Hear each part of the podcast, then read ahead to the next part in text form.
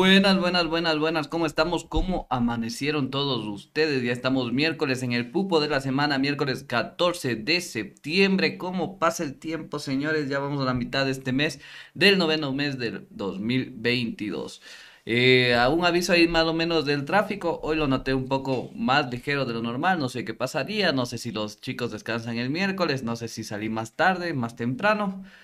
Pero estaba más fresco el tráfico que otros días. Así que tranquilos por ese lado, van a llegar a sus trabajos con bien. Pues de mandarles un abrazo a todos después de este saludo y yo le doy paso a Andrés Burbal. Buenas, buenas a todas las personas que se conectan. Gracias por saludarnos. Está viendo las tendencias de Twitter y me sale, los fans celebran el cumpleaños de Han de Stray Kids. ¿Quién será ese señor? No tengo la menor idea, pero ustedes pongan ahí si conocen a Han de Stray Kids. Eh, ¿Cómo les va? ¿Cómo amanecen en este miércoles 14 de septiembre? Y también hoy hay otro saludo como el día de ayer, porque el día de hoy es el cumpleaños de mi hermana.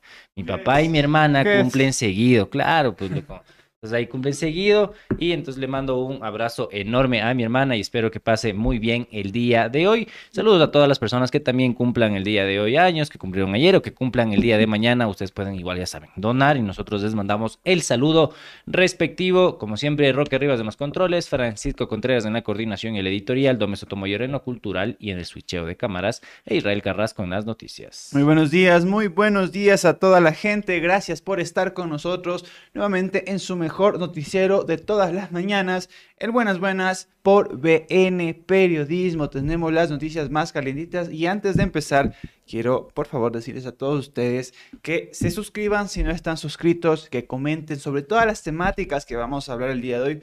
Cosas muy importantes, pirámides cuadradas, rectangulares, Ustedes ya sabrán de lo que les conversamos más adelante y también la gente que está en Facebook ya sabe, va entrando y va compartiendo este en vivo porque eso es muy importante para nosotros que se conecten y que compartan para llegar a un montoncísimo de gente. Y entre otras novedades, el día de ayer hubo reclamos en Esmeraldas, estaba escuchando también las noticias, porque el problema de siempre, eh, se habla bastante de cómo arreglar las instituciones del Estado, que la pelea en la Asamblea, que la, la, la, pero la ciudadanía está con otras problemáticas como el tema del agua. Esmeralda ha estado sin agua en estos últimos días. Algunas comunidades están reclamando por un acceso digno al agua, algo tan básico que a veces nuestras autoridades hacen de la vista gorda y se dedican a unas peleas sin sentidos, sobre todo aquí entre edificios de la Contraloría, edificios de la Asamblea Nacional,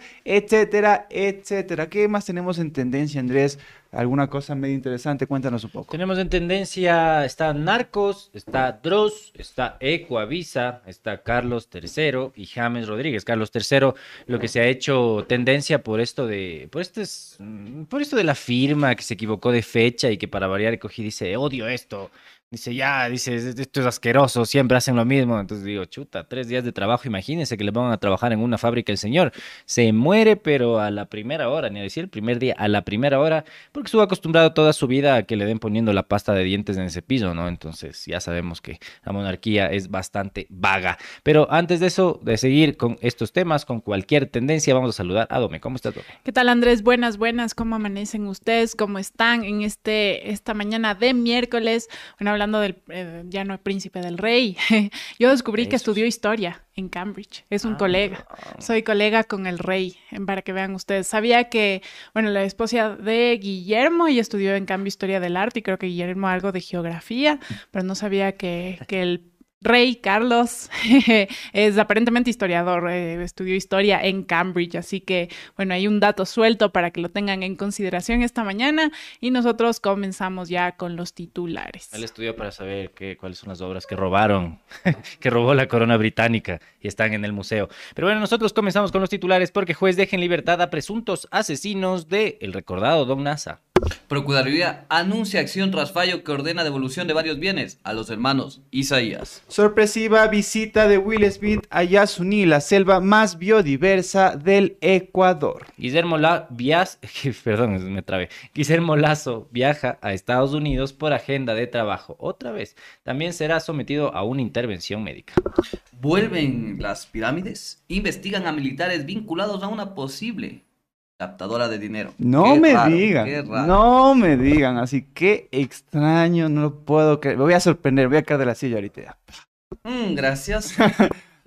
No, no no gracioso de- de, Te de risa. risa, gracioso de sino raro. gracioso de raro. Pero bueno, otros titulares es que Leonidas Isa dice que la consulta popular no resuelve nada y aclara, y ojo, que no se unirá a la movilización del FUT. Internacionales, tenemos que el gobierno de Nicaragua está eliminando toda forma de organización civil y en la entrevista hablaremos con David Dueñas, vocero de los psicólogos graduados de la Universidad Politécnica Salesiana y vamos a conversar sobre una acción judicial en contra de la CENESID, el CES y la universidad porque les han hecho ahí unas triquiñuelas bastante sucias y queremos saber a fondo qué es lo que ha pasado. En lo cultural que tenemos el día de hoy. Les tengo una noticia bomba sobre el origen del cacao. Ecuador sería el origen de la domesticación de este producto y no México hace ya 5.500 años. Ya les tendré todos los detalles. Comenzamos con las noticias porque un juez deja en libertad a presuntos asesinos de Don Nasa. El juez Pedro Troya Aldaz dejó en libertad a dos sospechosos del asesinato de Miguel Ángel Nazareno. La resolución del magistrado se anunció de forma virtual la tarde de ayer, martes 13 de septiembre, durante la reinstalación de la audiencia de revisión de medidas solicitada por los dos procesados. Los liberados fueron Jonathan Fabricio, PO alias Coliflor, líder de la organización delictiva denominada Los Lobos en Quito, y Eduardo Fernando BV. En lugar eh, de la prisión preventiva, el juez ordenó presentaciones periódicas, prohibición de salida del país y uso del grillete electrónico para ambos sospechosos. Fiscalía los procesa junto a otras tres personas por el secuestro extorsivo con resultado de muerte de Miguel Ángel Nazareno, quien lideraba la red de captación ilegal de dinero denominada Big Money. Los otros implicados han sido identificados como Jefferson M., Walter S. y José M. Sin embargo, los dos últimos se encuentran prófugos, por lo que solo uno quedaría en prisión. Según el juez de garantías penales, Pedro Troya, este cambio se dio debido a que la Fiscalía no recolectó suficientes elementos de convicción en la etapa de instrucción fiscal para mantener a los involucrados con prisión preventiva. Sin embargo, Fiscalía indicó que el organismo dio a conocer eh, al magistrado varios elementos, entre estos la pericia de identificación fisonómica y versiones con las que se vincula a los procesados en el delito. El fiscal que lleva el caso se opuso a medidas cautelares que no sean la prisión preventiva debido a que existirían indicios suficientes para su vinculación. Entre los elementos se cita informes periciales de videos, experticias de identidad humana, cotejamiento de voces de audios de celular y más, sobre la base de los cuales Fiscalía les formuló cargos. Entre los principales están el testimonio anticipado de otro procesado en esta causa, entregado en una cooperación efic eficaz, en el que señala a Jonathan P. y a Eduardo B. como participantes en el hecho delictivo. El informe pericial que muestra la secuencia de imágenes de videos obtenidos en el sector donde fue secuestrado Don Nasa, las grabaciones de cámaras donde se hizo el seguimiento a la víctima, así como la secuencia de imágenes y pericias de identidad humana que confirmarían que Jonathan Fabricio P.O. y Eduardo Fernando B.V. habrían sido quienes planificaron el delito. Vamos a ver lo que publicó la fiscalía en Twitter. ¿Y después de cuánto tiempo? ¿Hace cuánto tiempo pasó lo de Don Nasa? No recuerdo yo. ¿En qué mes exacto fue? Será un año, un poco menos de un año, pero digamos que vamos para el año. Eh, fue muy extraño todo lo que sucedió, que primero se le vio en el Ministerio de Defensa, por ahí por la Recoleta, ahí dando dinerito, que no solamente había sido el día que le tomaron las fotos, sino también había, había Semana ido Santa. otros días durante toda la semana. Nadie le dijo absolutamente nada, al parecer era bastante, bastante bien recibido, era bienvenido el señor ahí. Y luego, sospechosamente, después de lo que supuestamente se les fugó a los policías y a los militares, aparece muerto justo por Amaguañas, ¿no es cierto? Por 14 de Amaguaña, por el Paso Ochoa, más o menos, 14 de abril. 14 de abril. 14 de abril. Eh, no, fa- falta todavía para un año, pero bueno, ya parece que ha pasado un montón de tiempo. El, justo por ahí, por la villa del Paso Ochoa, sospechosamente por donde también supuestamente entrenan los militares, ¿no? Digo nomás, ahí suelto. Eh, le encuentran muerto y torturado al señor Don Nasa, que manejaba una de estas estos esquemas, digamos que entrega de captación ilegal de dinero más grandes que ha visto el país. Así es, y las investigaciones también continúan dentro de la Policía Nacional. Recordemos, como les comentaba hace tiempo, que la Policía Nacional parece y los militares son como un estado dentro del estado ecuatoriano y en teoría ellos van iban a realizar investigaciones a la interna sobre por qué estaba Don Nasa, aunque todos lo sabemos, pero por qué estaba Don Nasa en la Recoleta, qué hacía allí, quién le invitó a pasar ¿Por qué nadie dijo nada y nadie le preguntó que, qué está haciendo un militar retirado dentro de la Recoleta? Está haciendo un civil. Básicamente un civil. ¿Y qué está haciendo también con, con dinero? Porque también se, se sospechaba de que tenía bastante plata. Entonces, son preguntas que jamás obtendrán respuesta porque, como les digo, la Policía Nacional y los militares son un Estado dentro de un Estado. Cada quien hace lo que, lo que quiere no rinden cuentas a nadie más que al propio Ejecutivo, pero el presidente Guillermo Lazo está en otras vainas y en otras preocupaciones. Y más adelante, como comentamos en los titulares, vamos a hablar de otro caso parecido al tema de Don Nasa, con sus matices más o menos, y que también están involucrados tristemente policías y no me sorprendería que militares. Pero bueno, antes de entrar a ese tema, vamos a contarles sobre qué pasa con los ñaños Isaías, porque la Procuraduría anunció acción tras fallo que ordena la devolución de varios bienes a los ñaños Isaías. La Procuraduría General del Estado, llamémosle como el abogado que representa al Estado ecuatoriano, se pronunció ayer martes 13 de septiembre del 2022 frente al reciente fallo de la Corte Provincial de Justicia del Guayas que ratificó la devolución de varios bienes a los ñaños William y Roberto Isaías Dazún. En un comunicado, la institución anunció que impugnará la resolución de la Corte luego de que ayer rechazara el recurso de apelación de la Procuraduría y otras instituciones públicas en contra de la sentencia de primera instancia que dictó el juez Johnny Lituma. Aquel juez de la Unidad Familiar, Mujer, Niñez y Adolescencia con sede en Guayaquil había ordenado en mayo pasado la devolución de los bienes incautados a los expropietarios de Filambanco que no hayan sido hasta el momento vendidos, donados o cedidos. A su vez, en su dictamen, la sala de la Corte declaró como no procedente la apelación por lo que confirmó que en todas sus partes la sentencia dictada por el juez inferior. Ante esa resolución, la Procuraduría informó que ejercerá su derecho de impugnación e interpondrá los recursos horizontales que corresponden. Además, planteará la acción extraordinaria de protección con el objetivo de que se revise dicho fallo emitido en uno de varios procesos judiciales que involucran a los ñaños Isaías. Los bienes fueron incautados en el 2008 por la desaparecida Agencia de Garantía de Depósitos, todos recordamos la famosa AGD, durante el gobierno de Rafael Correa. Según la defensa de los Isaías, la justicia debía devolver los bienes con base en un dictamen del Comité de Derechos Humanos de la ONU que concluyó que el Estado ecuatoriano violó el derecho de los ex banqueros a las debidas garantías para impugnar un, un proceso de incautación en su contra. Por su parte, la Procuraduría instó a los jueces y tribunales de justicia a velar para que en este caso se cumpla con la ley y se juzgue con imparcialidad, probidad y objetividad. Vamos a ver el comunicado que se emitió desde la Procuraduría General del Estado sobre este fallo, llamémosle a favor de la devolución de varios bienes de los ñaños Isaías. Y tengo entendido que esta resolución del Comité de Derechos Humanos de la ONU no tiene carácter vinculante para el Estado ecuatoriano, sino es una simple, una recomendación que hace este comité. No es la Corte Interamericana de Derechos Humanos, pero en todo caso, la Procuraduría General del Estado, que está a cargo del señor Íñigo Salvador, si no estoy mal, estará al pendiente de ver que, se ven los intereses del Estado. Pero la pregunta es, ¿realmente les interesa la, le interesa a la Procuraduría General del Estado velar por el bien ecuatoriano? ¿O estos van a ser simples patadas de ahogado y, y quedará como una cortina de humo donde se diga, ah, no, es que el Estado ecuatoriano peleó hasta el último por, eh, por eh, defender estos bienes incautados a los hermanos Isaías, que recordemos que, bueno, están desde todo un proceso que llega desde la desde el feriado bancario. Y van a decir eso, van a decir que no, que en el caso de perder, que lo hicieron hasta el final, pero que otros son los culpables. Ya nos, damos, ya nos hemos dado cuenta cómo la Procuraduría e Íñigo Salvador manejan la situación ahí de, de la defensa internacional.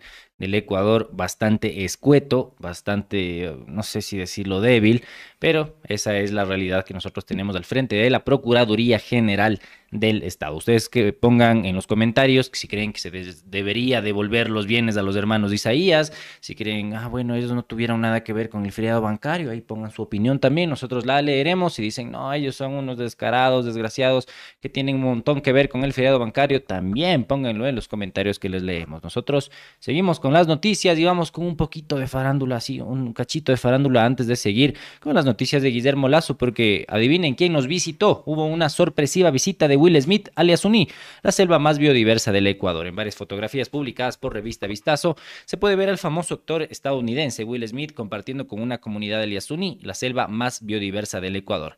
El príncipe del rap visitó durante cuatro días la comunidad de Bameno, un rincón del Yasuní, para grabar un documental junto a National Geographic. Durante ese tiempo disfrutó de la hospitalidad del pueblo guadalani en medio de los espíritus de la naturaleza, que a decir de los pobladores cuidan la reserva.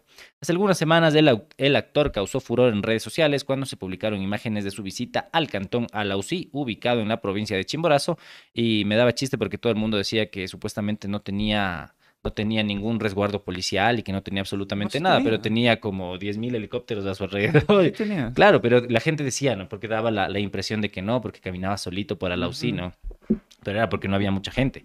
Smith, de 53 años, fue visto recorriendo las calles del sector junto a varias personas que filmaban el momento, puesto que el objetivo de su visita es realizar un documental con un equipo de National Geographic en la ruta a Alausí, Nariz del Diablo, junto a la compañía. Vamos a ver un video de su visita a la Amazonía ecuatoriana.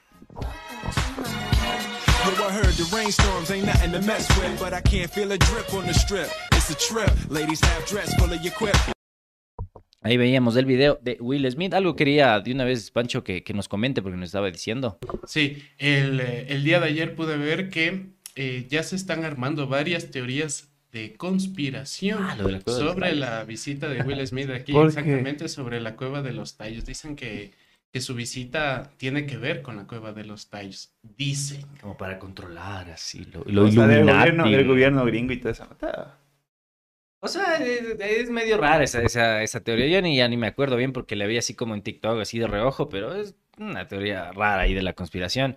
Ya saben lo que, lo que sale por ahí. Y yo también estuve viendo que Estuve, vi creo que dos minutos de, este documental porque ya habían salido nuevos, eh, o sea, capítulos anteriores del que va a salir de Ecuador. Yo creía que era como que recién estaban haciendo, pero va por capítulos y te van narrando y alguna cosa de todo el mundo. Muy interesante estaba, o sea, una calidad de producción brutal, eso sí, hay que decirlo, brutal. Y ya pues, ojalá, ojalá salgamos bien parados ahí en el, en, ese documental que le ponen a trabajar a un tren que realmente no funciona, solamente para el documental. Y o sea, si los gringos, ¿qué van a decir? Imagínense, ven ahí en el documental, ¿no? ¡Qué bestia! Oh, ¡Qué, lindo tren! Quiero irme a hacer un viajecito por ahí, ¿qué les parece? Y luego dicen, ya llegan al Ecuador y dicen, chuta, ves que no. llegan a la y no hay nadie. Ajá, ajá, Will Smith Will Smith mentiroso y, golpeador. Aparte de eso, Alex Dayo acaba de regalar cinco membresías, ya lo venía avisando. Aquí está Jorge Ortega, ya se hizo miembro, Luis Escobar, Evelyn Gabriela Gutiérrez, que también se lo merece un montón, Camila y Juliana son miembros de este canal. Muchas gracias, muchas gracias. Alex Dayo, como siempre, se vienen cositas. Muchísimas gracias a toda la gente también que es miembro del canal. Recordarles, hoy es miércoles, ¿no?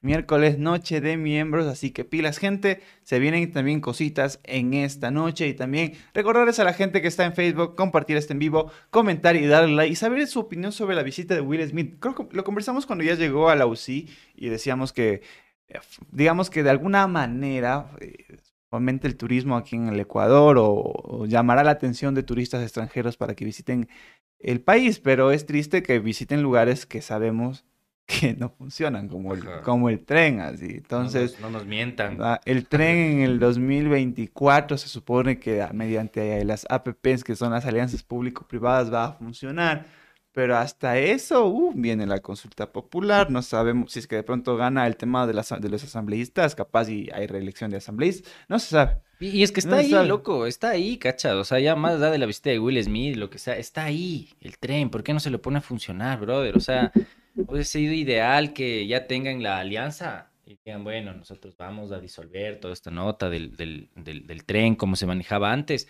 pero todavía no tenían ni la alianza público-privada, ¿me cachas? Entonces es, es, es, triste, no está sirviendo tampoco, y bueno, ya sabemos de que no sirve casi nada aquí en el país, pero no sirve, hicieron una, ¿cómo se llama? Una, lo que les ponen a las cartas, como estampilla, sí, estampilla, de, de Ecuador para el Mundial hicieron, pero no sirve ni servicio postal. Así, así de ilógico es este país y de absurdo y de estúpido en algunos momentos. Hicieron una estampilla para Ecuador, para poder llevar al Mundial y presumir. Pero si no sirve ni servicio postal. Hay gente que tiene atrapado en, correos del Ecuador eh, cosas que mandaron a traer desde hace 10 meses, 12 meses y no pueden sacar porque no sirve el servicio postal del Ecuador. Hay uno nomás de ahí en el CCNU que dice servicios postales del Ecuador, que ni sé qué, que supuestamente es como la alternativa que ahora dieron, pero nada que ver. Es de correos del Ecuador. Se supone, es, como la, es como la alternativa que pusieron, digamos, como la emergencia, el plan de contingencia, para eh, como sacar todos los paquetes que ya se habían mandado. Pero ahora, si digamos, tú quieres, antes tú te metías a AliExpress, ¿ya? Y decías, o a, donde sea, a Banggood, a cualquiera de esas páginas chinas. Y se demoraba en traer, sí, o en Wish. Y ponías servicios postales del Ecuador, te salía la opción, ahora ya no te sale. O sea, ya no tienes correos del Ecuador, ya no puedes traer. O sea, digamos, si quieres mandar directamente por el correo estatal, como tiene Estados Unidos, como tiene todo el mundo, no es que Estados Unidos, por ser el, país más grande del mundo en temas de, de, capitalismo, no tiene, claro que tiene. Y ahí mandas, pero acá no, no hay chance. Solamente no puedes mandar. Así nomás, Ecuador queriendo ser primer mundo, pero cada vez más tercer mundo. Un reportaje que decían que eran mulas. O sea, no sé si era un reportaje del New York ah. Times o de la CNN, pero decían que como no tenemos servicio postal, el trabajo que hace el ecuatoriano si quiere traerse algo a Estados Unidos es ver a alguien de allá que nos traiga cositas. Es como que la típica, ¿no? Pero hubo un reportaje, no recuerdo el medio de comunicación, perdón, eh, donde los, los, categorizaban como mulas, prácticamente. No, no, literal, mulas. Literal, ajá, ajá, como mulas. Literalmente, mulas, mulas. Gente que viene trayendo cosas desde Estados Unidos porque el servicio postal en el Ecuador es una pendejada. Y ustedes sabrán también, la gente que nos está mirando, cómo es este tema. Y lo que decían en el chat, o sea, poco a poco se ha desmantelado algunas empresas del Estado que eh, brindaban, ah, no, no eran tan eficientes quizá, pero brindaban cierta seguridad, cierto apoyo en todo caso para estos temas. Y seguramente era más barato. Tenemos a, bueno, eh, Blanco del Pacífico, que es uno de los ejemplos que se busca vender y toda esa nota. Tenemos a Tame, Correos del Ecuador, el propio tren, ¿qué más? Otra empresa pública. Siembra. Siembra, tenemos los que eh, confeccionaban trajes de los policías. Eh, no sé. No, recuerdo, pero también teníamos una, una empresa que se dedicaba al tema textil. Y no recuerdo si tenemos otra empresa pública. Creo que también teníamos una de almacenamiento. Pero, ¿dónde están esas empresas públicas? Se han perdido en el tiempo, se han perdido en el aparataje del gobierno nacional. Y nada, y aquí están las consecuencias. Ahora somos, para la prensa extranjera, mulas. Sí, y lo triste, ya para, como para cerrar este tema, un poco es que, bueno, sería lo, ideal que dices, bueno, voy a cerrar Correos del Ecuador porque no sirve bien, porque tampoco era que era un servicio perfecto, y voy a poner esto que va a servir mejor a los ecuatorianos porque en temas logísticos es lo que puede funcionar. No, lo triste de acá es, como ya he hablado con algunos políticos, con un montón de candidatos, es que las cosas se hacen por política, por ideología, ¿no? Entonces, ay, no, es que Correa hizo eso, es que Lucio hizo eso, es que Moreno hizo eso, entonces vamos a cerrar porque eso me recuerda a Correa, entonces vamos a cerrarlo, no sirve para nada. Entonces dices, brother, no tiene ningún sentido que se hagan ese tipo de cosas y como ponían aquí, eh, no, no necesariamente es del tema de los courier, sino también de, las, de los encargos, ¿no? Que generalmente entran los, los encargos y tú no tienes que pagar los impuestos que deberías pagar en un courier, pero no es ilegal en algún momento quisieron, quisieron prohibir esto, sacaron incluso algunas, algunos reportajes en el comercio, me parece, también en Ecoavisa, donde decían que no, que ahora se está abusando, que como se estaba buscando regularizaciones también para los viajeros. Pero bueno, pues como que yo le digo a mi tío, a mi primo, a mi hermano, a mi amigo, oye, loco, dame trayendo una camarita y si él puede, tiene chance en la maleta, entonces que trae. Eso no es ilegal para nada. Claro, claro Andrés, pero eh, tú y yo sabemos que ese tipo de reportajes son auspiciados por ciertas empresas que se dedican a cosas muy parecidas, ¿no? Claro, obvio, que solo parecido, pero ellos, entre comillas, sí pagan impuestos. Al final, Eso digo, si fuera ilegal, digo, chuta, ¿no? Pues está, está turro ahí, que traigan, no sé, como, como en esas películas, en los guantes ahí doblados, traigan las cosas ahí metidos por ahí o por otros lados, ¿no? eso sí es ilegal. Eso sí es, eso sí es una mula pero los otros son viajeros encargados nada más. Así vamos cerrando este temita y vamos a hablar ya eh, con David Dueñas, que él es vocero de los psicólogos graduados de la Universidad Politécnica Salesiana, y les pido que pongan mucha atención con lo que vamos a conversar porque es algo bastante ilógico, absurdo y preocupante. Vamos a hablar de una acción judicial contra la CENESID, el CES y la Universidad Salesiana. Adelante. Así es, estamos en este momento en vivo ya con David Dueñas, como les comentaba Andrés, el vocero de los psicólogos graduados de la Universidad Politécnica Salesiana para ponerles en contexto un poco, eh, hay un problema con la carrera de psicología y eh, lo que ellos, digamos, ingresaron en el 2007 y cómo salieron, sobre todo con el tema de pensión. Pero bueno, ya nos contará más a detalle David. David, muy buenos días, gracias por, por estar aquí con nosotros. Muy buenos días, estimados señores de BN Periodismo, un gusto poder estar acá. Debo decirles que me encanta ver siempre sus, sus noticieros en la mañana, mm, el único medio digital de como que me agrada ver siempre y es como que ya una gran oportunidad poder compartir con ustedes. Muchas gracias, David. Gracias por estar igual con nosotros. Igual es un honor eh, darte este espacio, dar el espacio a todos los psicólogos que han sido afectados por la Universidad Politécnica Salesiana. Pero cuéntanos para la gente que está conectada, las que la que nos mira en Facebook, la que nos mira en YouTube, ¿qué pasó? ¿Cómo empieza este problema? Bueno, Primero, quiero presentarme con las personas que también nos están viendo para que conozcan de, lleno todo lo que está pasando aquí.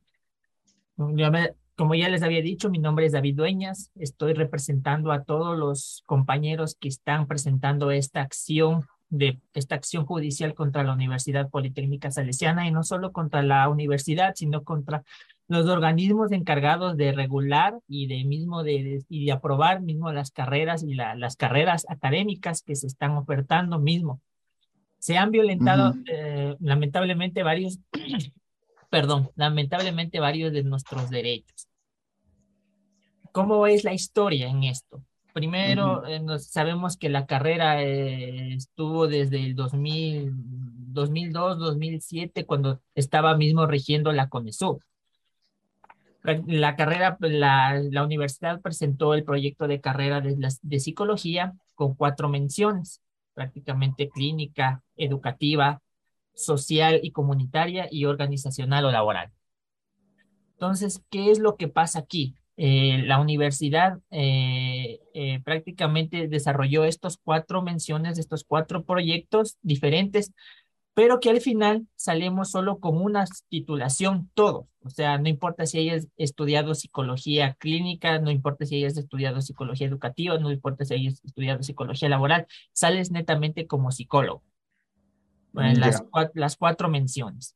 Entonces, eh, y la clave, la mención te la reconocen en un certificado aparte que no tiene ninguna validez legal. Lo único que ya sabemos todos aquí es que lo único que te reconocen y como te dan esa referencia o esa validez académica es lo que está registrado en, la carrera en el CENESID como tal. Entonces es como que ahí mismo te ven también para que puedas acercarte a un trabajo, claro, dependiendo también de los perfiles de cargo que elaboran cada institución que mismo demandan un, que demandan o que buscan un perfil para un puesto. En lo público también también sí, David, a ver si, estoy entendiendo bien. Eh, me comentas que entre el 2003 y 2007 la Salesiana ofrecía carreras de psicología con menciones en algunas cosas. O sea, desde claro, sí, desde, no, desde esa carrera que desde el 2000, desde el 2002 y también el 2003, 2007, cuando ya se registraron mismo esas, esa, e, e, esas carreras, ya se comenzó a ofertar hasta creo que el año 2016 que ya ingresó todo a una malla de licenciatura en psicología general. Ya, entonces, e, en ese tiempo se ofertaba carreras convenciones en, en psicología clínica, psicología, ¿qué más me dijiste? Comunitaria, infantil. Eh, educativa, psicología social y comunitaria y psicología laboral. Y a la hora de la hora, cuando ustedes ven el título en el CENESID, salen como psicólogos en general, sin ningún tipo de mención. Sí, solo como psicólogos. Obviamente no dicen psicólogos generales, en el título, solo como psicólogos, pero en las instituciones mismo o las personas nos ven así como tales, como psicólogos generales. Y de, pero claro, ustedes cuando trabajaron, estudiaban, ustedes seguramente tenían una malla que acompañaba la mención. Exactamente, la malla mismo era el proyecto y eh, el proyecto de carrera que era de psicología y que justamente ahí estaban divididos específicamente por, por las menciones. Nosotros igual tenemos el récord académico, tenemos como la malla educativa. Ahí viene la otra cuestión. La universidad jamás nos había dicho desde el principio que eh, em, vamos a salir como psicólogos solo como psicólogos en nuestra titulación. Incluso mismo también, em, y eso hemos presentado como prueba, que las que mismo la, la universidad en los trípticos o en las diferentes publicidades que en ese tiempo ofertó, especialmente cuando yo entré a estudiar, que fue en el 2013, la universidad prácticamente nos, eh, nos indicaba que la titulación con la que vamos a salir es psicólogo con la mención con la cual vamos a escoger estudiar. Y yo sorpresa que en los últimos semestres, o bien cuando ya a punto estamos de graduarnos, solo salimos, solo salimos en el título con, con el psicólogo, como psicólogos y que en la CNCID estamos reflejados como tal y que la mención prácticamente no tiene ninguna validez. La, universidad les, la universidad les mintió a los estudiantes.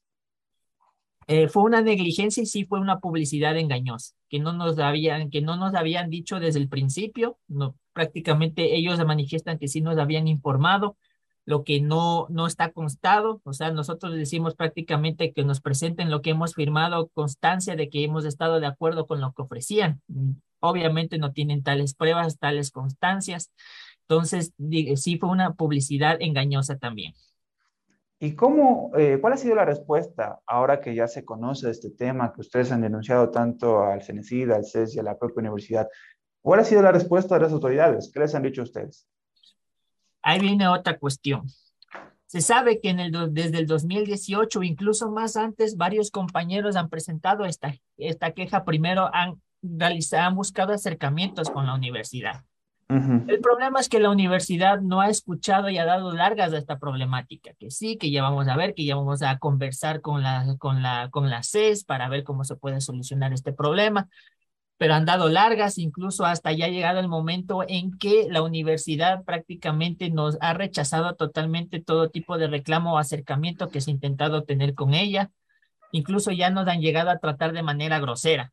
Entonces, intentamos también ingresar por, por medio de la Defensoría del Pueblo y también lo hicimos en la Defensoría del Consumidor, que está en el MIMPRO. Entonces, en la Defensoría del Pueblo prácticamente igual, o sea, expusimos nuestro, nuestro, nuestro caso, en realidad de que, bueno, la Defensoría del Pueblo sí es como que sí nos daba la razón también a nosotros, pero no ha pasado de ahí. Igual en la Defensoría del Consumidor, cada uno, en la Defensoría del Consumidor, cada uno también fue a exponer el caso de que en realidad no fue lo que ellos ofertaron en realidad y que, y, y bueno, y es como que solo lo único que se hizo fue un, firmar un acuerdo con, entre nosotros y la universidad en que no hubo ningún acuerdo entre nosotros. L, nada más.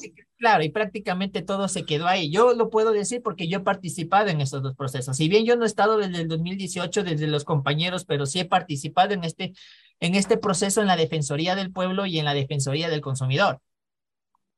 Entonces es como que ahí quedó de que, bueno, nos envió el acta, justo estoy aquí con, con el acta de la Defensoría del Pueblo de la última reunión que tuvimos y es como que, bueno, eso solo se quedó ahí, de que se ha sabido de que también mandaron otro correo diciendo a la Defensoría del, que la Defensoría del Pueblo afirmaba que nosotros sí estábamos con toda la razón, pero no pasa más de ahí. Entonces, o sea, era, como una, o sea, la Defensoría del Pueblo lo que hizo es darles palmaditas en la espalda diciendo, todo bien chicos, yo les creo, pero allá ustedes sabrán qué hacer. Exactamente, podría decirse así, exactamente. Entonces, eh, bueno, y es como que, y eso, bueno, también se verá más adelante, de cierta manera, si es que recibimos también el apoyo de la Defensoría del Pueblo, nunca hay que decir, no, hasta ahí se acabó ya nada. Entonces, pero ya sabemos cómo es mismo el, la actuación de, las, de, de, todos los organismos de aquí del, del Ecuador, incluso para la Defensoría mismo del Pueblo. Exactamente. Entonces, eh, estamos, eh, entonces es esta cuestión, es esta cuestión de que todas las, todos los psicólogos graduados, de todas las menciones, hemos sido, uh, a partir de este, de este inadecuado registro, que, o sea, tampoco es que es cuestión, no tiene lógica que nosotros estudiemos una especialidad por una carrera de cinco años y que al final salgamos con una titulación que nos, que transmite un mensaje o una, un mensaje diferente. Entonces, no, Exactamente. no tiene, o sea, no tiene sentido. Por más, de, por más de que hayan aprobado la carrera así, de que sí, entonces hay que preguntar, o sea, ¿qué pasó también ahí? ¿Por qué el CES, las, las instituciones encargadas de mismo de regular y controlar esto, no dijeron nada? O sea, es como que solo vieron, la aprobaron y es como que no le como vieron, la aprobaron, no sé qué sucedió ahí, es por eso que también nos dirigimos contra esta queja contra el CES. La CNC prácticamente nos dijo que ellas solo se encargaban de registrar o sea, lo que ya era, ya era aprobado mediante la universidad y mediante el Consejo de Educación Superior. Solo ellos, se solo ellos se encargaban de eso, que los únicos organismos responsables de eso son mismo la universidad, que aclara que tiene la autonomía, que todas las universidades tienen la autonomía para elaborar sus proyectos de carrera y que el CES solo, y que el CES aprueba esos proyectos de carrera. Entonces, hay que preguntarse qué es lo que pasó, ahí. ¿Qué pasó dentro de la universidad cuando ellos que promocionaban una carrera con, con una mención, pero a la hora de la hora no pasó. David, quiero preguntarte cuántos estudiantes más o menos han sido afectados por este tema, si tienes el dato, y más allá también del número, cómo eso les afecta en su vida profesional. Ya, ok. Verá, eh, hay que ser muy claros en esto. El número exacto de, los, de las personas afectadas, porque deberíamos hablar de ese periodo desde el 2007 hasta el 2016, que ya salió la última promoción de, de, de, lo de, de, la carrera de psicología con las menciones, es como que es difícil, difícil determinar el dato exacto de las personas que en realidad están afectadas. Lo que sí te puedo decir es acerca de las personas que estamos presentando esta acción, que más o menos entre los dos grupos que estamos en, esta, en este proceso, nos hacemos como un poco más de 100 personas. Entonces, entre estas 100 personas, es como que, claro, es como que está más evidenciado mismo que hubo la afectación en sus derechos laborales y no solo laborales, sino también educativos, porque Ah, porque también se nos limita también en algunos espacios o en algunos casos que ha habido que también les, nos han impedido ingresar a ciertas maestrías solo por el hecho de estar solo registrados como psicólogos, especialmente las maestrías de parapsicología clínica, que es, es considerada una, una maestría de la salud, te piden específicamente si es que quieres estudiar que estés tal como tal como psicólogo clínico para que seas considerado para poder estudiarla. Y bueno, yo te puedo hablar un poco de mi caso en, la, en, en, lo que es la materia laboral, que bueno, yo hice el proceso, yo hice el proceso en el, en el, ejército, en el ejército para entrar como oficial especialista. Sin embargo, yo no pasé de la etapa de carpeta porque prácticamente dijeron que tenía que estar registrado como psicólogo clínico. Pedían psicología clínica y entonces que, que estemos como psicólogos clínicos.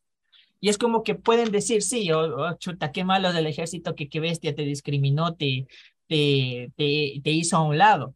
Pero viéndolo así, viéndolo en materia de profundidad, tenemos que saber que ellos tienen sus normas y, y tampoco, y, y, todo parte de cómo esté. O sea, no es cuestión del conocimiento como trata de posicionar la Universidad Politécnica Salesiana que nos están dejando afuera de algunos procesos. Y tú estudiaste psicología clínica en la universidad prácticamente. Sí, psicología, clínica, psicología clínica, que eso implicaba que cumplir determinadas horas, determinadas materias de especialización de la psicología clínica, incluso las prácticas, prácticas en, en mismo en el área de psicología clínica.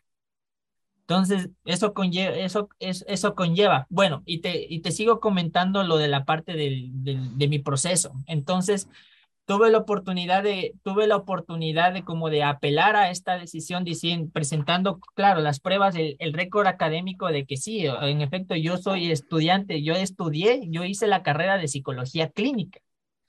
Pero la cuestión aquí no es por el tema del conocimiento y si estás preparado a la materia, sino es que al estar registrado como psicólogo clínico, tienes como que la facultad de poder firmar informes, eh, todo tipo de documentación que es necesaria que constes como tal. Entonces ya viene una cuestión legal, no es tanto cuestión del conocimiento como intenta posicionar la universidad. Ese ha sido el discurso que maneja la salesiana. sí, exactamente. Eh, si eres psicólogo, debería ser bueno para todo prácticamente. Sí, o sea, no tiene sentido, es como que incluso también eso nos habían dicho de la universidad, en la universidad cuando, cuando se presentó esta queja, decían, ay, pero ustedes tienen otras áreas en las que pueden especializar o las que pueden aplicar. O sea, pero no tiene sentido porque nosotros hemos estudiado como si, o sea, bueno, en los primeros dos años y medio, o sea, fue es una, una parte de fundamentación básica. Pero a partir de esos dos años ya una materia específicamente, o sea, específicamente de especialización de, tu, de la mención que, la cual tú escogiste. Entonces la universidad prácticamente nos dice, ah pero, ah, pero ustedes pueden aplicar a cualquier otra mención, a cualquier, pueden desarrollarse en, en, en, otra área, pero o sea, y del tiempo que nosotros invertimos en estudiar una determinada especialización, y es como que así, y aprendernos de la nada otra, otra, aprendernos o aplicar o formarnos en otra, en otra especialización así de la nada. O sea, no es ético tampoco, ni es correcto. Y David, ¿cuáles serán ya los siguientes pasos? Ustedes están denunciando en los medios de comunicación todo lo que está sucediendo, la denuncia a la Salesiana, de César Cenecit. ¿Qué sigue después? Ya, eh, bueno, lo que sigue después, eh, tenemos nosotros ya la fecha de la audiencia, nosotros ingresamos la demanda el tipo por el mes de agosto. Entonces nosotros tenemos la fecha de la audiencia ya por la eh, que nosotros estamos buscando la acción de protección que eh, nos reconozcan nuestra formación. Entonces, a partir de eso, nosotros vamos a seguir moviéndonos y difundiendo más este, este caso para que otros compañeros también que hayan sido afectados y que hayan sido vulnerados en, el, en su derecho del trabajo, del estudio, también puedan unirse más y de cierta manera poder como que, claro, buscar esa, ese reconocimiento de, eso, de, ese derecho que desgraciadamente y nos, nos fue negado, o sea, nos, nos, nos negaron y vulneraron. Y es como que también, incluso ya la universidad intenta posicionar la posición de que, o sea, de que nosotros prácticamente tuvimos la culpa de escoger estudiar ahí. Entonces, lo cual no, no me parece, no me, tampoco no me parece correcto. O sea, y es como que digo, o sea, hay que aclarar que nosotros, o sea, ya esta acción que nosotros seguimos ya fue como que última instancia, porque nosotros nos intentamos acercar de todas las maneras posibles a la universidad para encontrar una solución. Lamentablemente no hubo esa, esa, esa respuesta positiva por parte de ellos, entonces nos tocó recurrir a esto para, para poder decir que se nos, se nos reconozca este derecho. Y, entonces, ya David, Ajá, y ya David, para, para cerrar, eh, si tuvieras a las autoridades al frente, ¿qué les dirías? Muy buena pregunta. Eh, eh, específicamente a, las autoridades mismo de la universidad, todos los que están encargadas. O sea, que sí, de que sean conscientes de que mismo de, o sea, de lo que ellos mismos, de la negligencia que cometieron. O sea, no eh, puede ser que lo hayan hecho con las buenas intenciones, con buenas, malas, no podemos tampoco decir, no puedo afirmar eso, pero significa si han, si han incurrido en una negligencia en que en realidad esto sí nos está, eh, está afectando en nuestro futuro laboral y profesional. Entonces es como que sí estamos buscando ese reconocimiento porque no es justo que estudiemos una carrera, una especialidad determinada como que para que nuestro título sea ambiguo que no se nos reconozca nuestro tiempo de formación y es como que sí se, se, sean conscientes, sean empáticos con esta situación y bueno, de cierta manera que sea que al final de este proceso que pase lo que tenga que pasar, de que mismo la justicia prevalezca, que la justicia prevalezca y que, y que mismo actúe en favor de los que en realidad fuimos afectados. Hay que aclarar que también hay varios derechos que fueron afectados que les voy a mencionar ya para terminar. Que, a ver. Estoy buscando un poquito en la... Ya, dice que, ah, bueno, aquí expresan que, que, bueno, no solo hubo publicidad engañosa y de la vulneración de los derechos del consumidor, que dice que el actuar de la universidad, que al haber ofrecido titulaciones distintas a, a la publicidad engañosa, terminó afectando estos derechos constitucionales, que es derecho de todo usuario o consumidor a recibir información precisa y no engañosa sobre las condiciones de un servicio, también se nos vulneró el derecho al trabajo y el derecho a la educación, como ya le venía exponiendo, estimado Israel. Listo, muchísimas gracias David, gracias por estar con nosotros. Igual esperamos que este problema se solucione pronto, se solucione de la mejor manera y como tú dices, que la justicia ecuatoriana haga justicia. Eh, redundando acá. En todo caso, gracias David por estar acá. Eh, esperamos tenerte próximas oportunidades, igual para que nos comentes cómo avanza este, este tema. Muchas gracias a ustedes por la apertura, por exponer nuestro caso y si Dios mediante estaremos en contacto para posibles nuevas informaciones o, por, o para compartir otros temas y otros espacios también. Muchísimas gracias, David. Hasta luego. Ahí que David Dueñas, es vocero también de los psicólogos que han sido afectados de parte de la Universidad Salesiana. Un poco que nos cuentes también, Israel, qué es lo que pasa. Y solamente aquí una aclaración. Aquí nos dicen que, que ya no hay menciones, que son carreras distintas.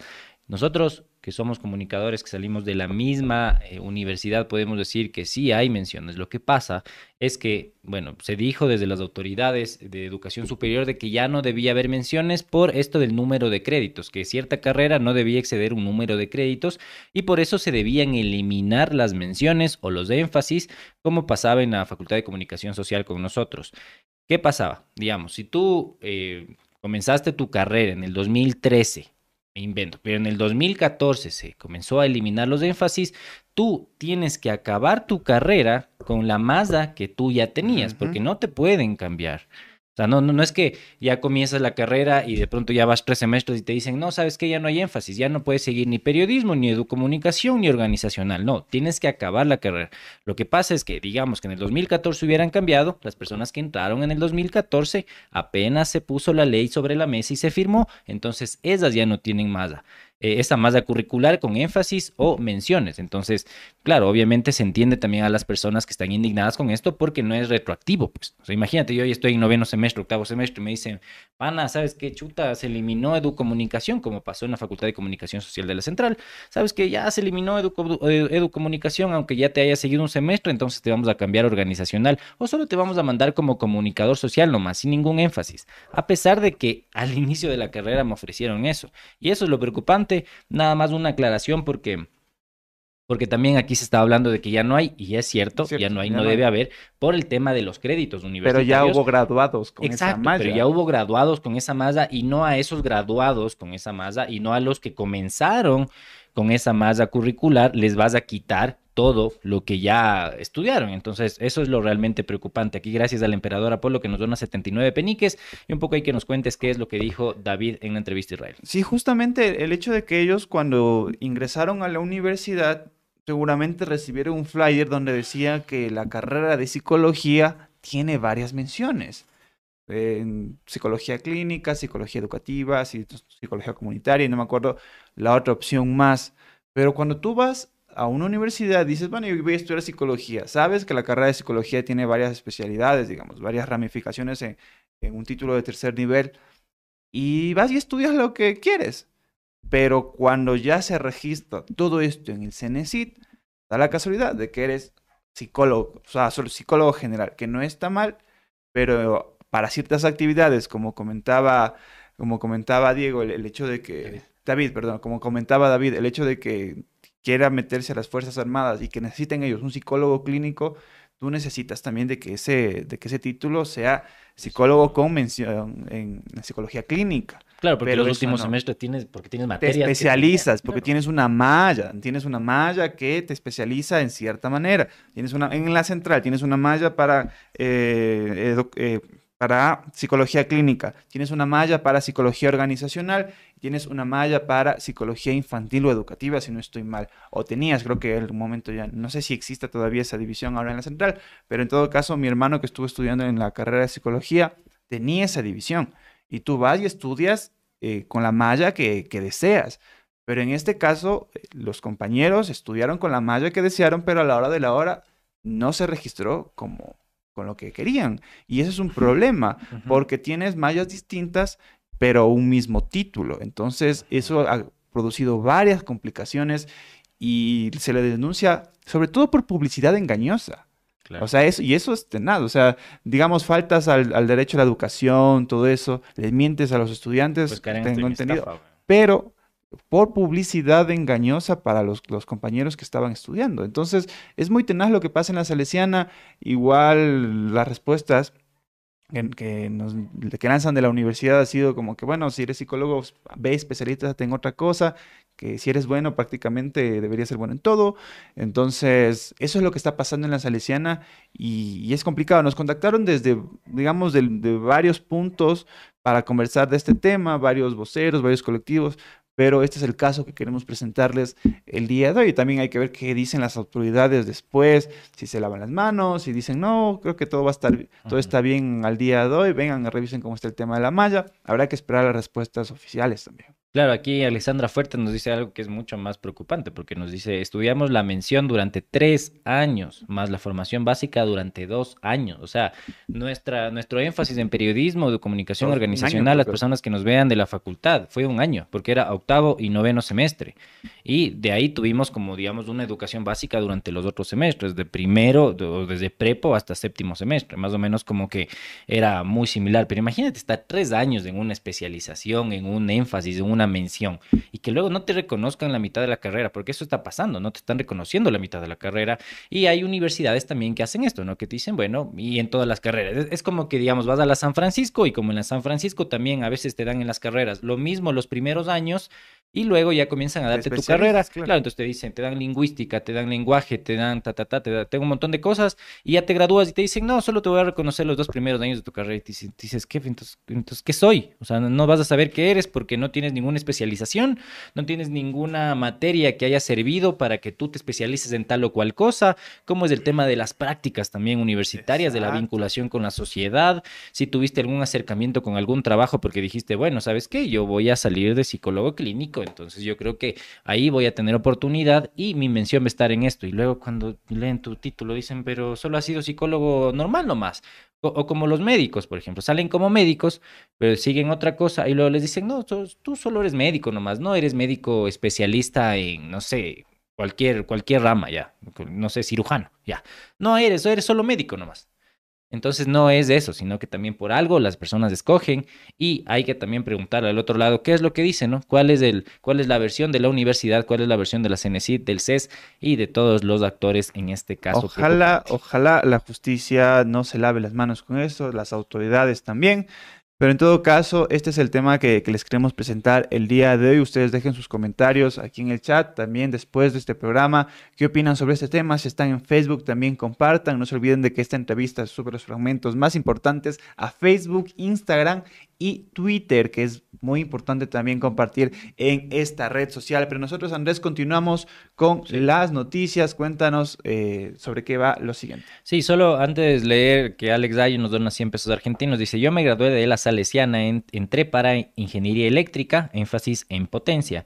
Para el 2010 creo, eh, bueno, creo cambios de reglamentos y para graduarme tardé un año fue todo confuso por las acreditaciones universitarias. Ay, y eso también de las acreditaciones universitarias fue una joda porque estaban afanosas todas las facultades, que ni sé qué, que ni sé cuánto, que debíamos tener el énfasis bien y por eso mismo luego se eliminaron algunos de énfasis porque veían de que, digamos, tenían que tener 100 créditos, digamos, en general, pero lo dijeron, chuta, tenemos 120 y ahora cómo eliminamos. Y todo fue por las acreditaciones universitarias. Gracias, Alex, por eh, donarnos y por hacernos de acuerdo de eso. Pero vamos a hablar de Guillermo Lazo en este momento porque viaja a Estados Unidos por agenda de trabajo y también será sometido a una intervención médica. El presidente viajó ayer a Estados Unidos de cara a la celebración de la Asamblea General Anual de las Naciones Unidas. La Secretaría General de Comunicación de la Presidencia indicó que Lazo viajó para cumplir una importante agenda de trabajo con miras al fortalecimiento del apoyo internacional y la cooperación bilateral. La entidad agregó que en Nueva York el jefe de Estado mantendrá reuniones bilaterales y multilaterales correspondientes a la Asamblea General de las Naciones Unidas. En esta ocasión, según detalló la SECOM, el presidente dialogará sobre temas inherentes a educación, medio ambiente y cooperación, especialmente en aspectos de regulación de migrantes. Además, desde el próximo primero de enero, Ecuador ocupará un puesto como miembro no permanente del Consejo de Seguridad de la ONU. Durante la visita se prevé coordinar acciones con los ministros de defensa de la región para fortalecer la seguridad, ámbito prioritario en el gobierno nacional. Antes del viaje, el primer mandatario se reunió con la comandante del Comando Sur de Estados Unidos, Laura Richardson, quien llegó a Quito para participar esta semana en la Conferencia Regional de Defensa SOUDEC. Según ha informado la embajada eh, estadounidense, el objetivo principal de SOUDEC es promover el diálogo entre los jefes de defensa de la región para intercambiar ideas, experiencias y perspectivas con el fin de lograr consensos en temas de seguridad y defensa y promover el fortalecimiento de la cooperación entre las Fuerzas Armadas. La presidencia informó que en el marco de este viaje, Lazo se realizará una breve intervención médica en Houston para retirar los puntos del párpado tras la cirugía realizada días atrás. En agosto pasado, Lazo, de 66 años, se sometió en Estados Unidos a un procedimiento quirúrgico en el párpado que fue intervenido inicialmente el pasado 29 de julio en Quito. Vamos a ver una fotografía del comunicado y también gracias a Andrés Proaño que nos dona un dólar con 99. Dice, deseame feliz cumple Tocayo BN siempre en mi corazón. Un uh, saludo enorme Andrés Proaño, disfrútalo un montón. Igual las donaciones para el pastel de Andrés, que lo haremos llegar en algún momento de la vida. Si quieren, aquí nos mandan a nosotros nomás. Nosotros, nosotros celebramos por ti, comemos el pastelito por ti. un abrazo grandote Andrés, que siempre estás presente aquí en, en nuestros en vivos y en todos los videos de BN Periodismo. Sí decir que, bueno, eh, mucho se preocupa por la ONU, el señor eh, Guillermo Lazo, mucho se preocupa también que la regularización de migrantes, etcétera, etcétera, pero ¿para cuándo se comienza a preocupar por los niños migrantes, por ejemplo, de todos los niños eh, que han tenido que pasar la frontera, de los niños que han sido abandonados en el desierto de Nuevo México, de los niños también que han muerto por heridas de bala, por ejemplo, ahí en los enfrentamientos en Guayaquil, y pueden ir a ver un video que nosotros hicimos eh, alrededor de ese tema de los niños migrantes y cómo ni la Cancillería, ni Lazo, ni nadie del gobierno realmente se pronuncia por lo que está pasando con la niñez en el Ecuador. Yo digo, muy preocupado por la migración supuestamente, pero no se preocupa por la gente que está saliendo de forma irregular, no se preocupa también por darles oportunidades a estas personas. Y como dato actualizado, según el Ministerio de Salud, según datos del propio Ministerio de Salud, hasta el momento han sido 97 niños quienes han fallecido eh, por temas de cáncer, pero eh, lo que no se dice es por falta de medicina. Hace poco hablábamos de 80, más o menos una semana creo. 82, es una semana fue más o menos, ¿verdad, Pancho? Pero el dato es que son 97. Entonces, este no es, lo que pasa en el país con, con esta situación. Bueno, Guillermo Lazo se va a operar, tiene las facultades y la plata para irse a operar a Estados Unidos y le... Qué suerte. Y, tiene suerte para irse a sacar los puntos en Estados Unidos y de paso va a hacer algunos, alguna, alguna diplomacia, pero el común de los ecuatorianos no tenemos esa suerte y ustedes vayan a ver cómo está el tema del IES, cómo está el tema de las llamadas telefónicas o cómo está el tema de, de los convenios del IES con, con fundaciones que, que luchan contra el cáncer. Pero bueno, eso es lo que va a hacer esta, eh, Estados Unidos, es lo que va a hacer Guillermo Lazo y hoy por hoy tenemos a nuestro vice, pues a nuestro vicepresidente, el señor Alfredo Borrero, a cargo del país por el momento. En buenas manos. En, buenas manos. en, buenas manos, claro, como, como Bebe Pancho Ceballos. Pero nosotros seguimos con las noticias porque vamos a hablar de algo que aquí en BN es un, digamos que es un tópico, siempre se habla de, de pirámides, ¿no? Porque nosotros tenemos nuestro propio esquema nuestro propio esquema Ponzi. de donaciones en YouTube. De donaciones en YouTube, exactamente. Nosotros hemos hablado de un montón de programas sobre esquemas Ponzi, desde el mismo Don NASA, pasando por el telar de la abundancia que afectó a Marila Condo, que ustedes pueden, pueden ir y revisar este programa. Y aterrizamos en una empresa que, eh, si no es un esquema de captación de dinero ilegal, tiene una estructura se puede decir piramidal de cierta manera, eh, y, ustedes pueden revisar en uno de los programas que tenemos aquí en BN, pero mientras tanto yo les quiero contar quiénes están metidos en esta empresa y cuál es la empresa. Porque empezamos a preguntarnos, ¿vuelven las pirámides ya que se investigan a militares vinculados a una posible captadora ilegal de dinero. La Armada Nacional investiga si los miembros en servicio activo de su institución se encuentran involucrados en un negocio relacionado a la captación de dinero de tipo piramidal y así lo reveló el periodista Carlos Sacoto. Sacoto agregó que la plataforma By Design pese a estar en la lista de entidades no autorizadas por la super de bancos para operar en el país, cautiva a decenas de uniformados. Además, el comunicador indicó que varios de sus promotores, de sus promotores, son militares en servicio activo. Ya les veo a un militar hablando por Zoom, así, ¿cómo estás, amigo? ¿Cómo te va? Bienvenido a esta gran familia. Yo te voy a decir cómo puedes ganar dinero. Pero bueno, militares como promotores. Y no es la primera vez que militares en servicio activo son vinculados a negocios de captadoras ilegales de dinero tipo piramidal. A inicios de este año, por ejemplo, varios uniformados fueron relacionados con la empresa Big Money de Miguel Ángel Nazareno. Don Nasa, como era conocido, el señor Miguel Ángel Nazareno incluso ingresó al Ministerio de Defensa en Quito, recordemos, con autos llenos de decenas de dólares el pasado 7 de abril del 2022. Luego logró escapar, luego fue retenido y luego una semana después fue hallado sin vida en una zona de Amaguaña. Vamos a ver en este momento una fotografía con la información que está publicada por el periodista Carlos Acoto sobre este supuesto nuevo caso de captación ilegal de dinero. Nosotros, como les comentamos, tenemos un programa sobre esta empresa llamada, sobre esta empresa llamada By Design y cómo trabaja en el país. Eh, mientras estaba investigando sobre este tema, hay una, hay una, una, digamos que hay varios, varias ramas en las cuales trabaja esta empresa y todas con un denominador común que es el, marketing de afiliados, donde tú ves a alguien más y él tiene que ver a dos personas más, etcétera, etcétera. Pero en este caso de aplicaciones, de una supuesta, de una supuesta tienda en línea y de eh, tema de inversiones, de tema de Forex y toda esta nota. Entonces, eh, ustedes pueden revisar más a profundidad sobre el tema Buying Design en un programa que nosotros tenemos, pero nos quedamos con esto. Militares en estas empresas, en, estas, en estos chanchullos, si se le puede llamar de cierta manera, que ya se vuelve en, el, en la idiosincrasia ecuatoriana un tópico, ¿no? Ya dices, militares, pirámide. Ajá, ya, me, ya imagino un militar así abierto este botón. Claro, hasta, acá, hasta acá abajo. Con el cuello así con un pantalón tubo, eh, un pantalón, sí, pantalón bastante tubo y una con foto zapatos con, sin media. Una foto contrapicado al lado de un carro. Sí, con zapatos sin media y así, cerrándose la camisa. Y un relojazo enorme. cerrándose la camisa y viendo el horizonte. Y un carro ahí en una concesionaria, así, y el, y el man detrás así viéndole. Disculpe, joven, va a comprar el carro. y el man dice, una fotita nomás, ahí en el cámara, una fotita. Pero es muy... Es, es también. O sea, es penoso, pero da risa. A ver, es como que se entiende también la desesperación de la gente porque no tiene oportunidades laborales y chuta busca por todo lado. No todos tienen la misma información para saber que es una estafa. de las personas que nosotros nos burlamos y de las personas que rechazamos siempre, es las personas que están arriba y que ellos saben que están estafando a la gente. Ellos saben que le están sacando el dinero a la gente de forma ilegal.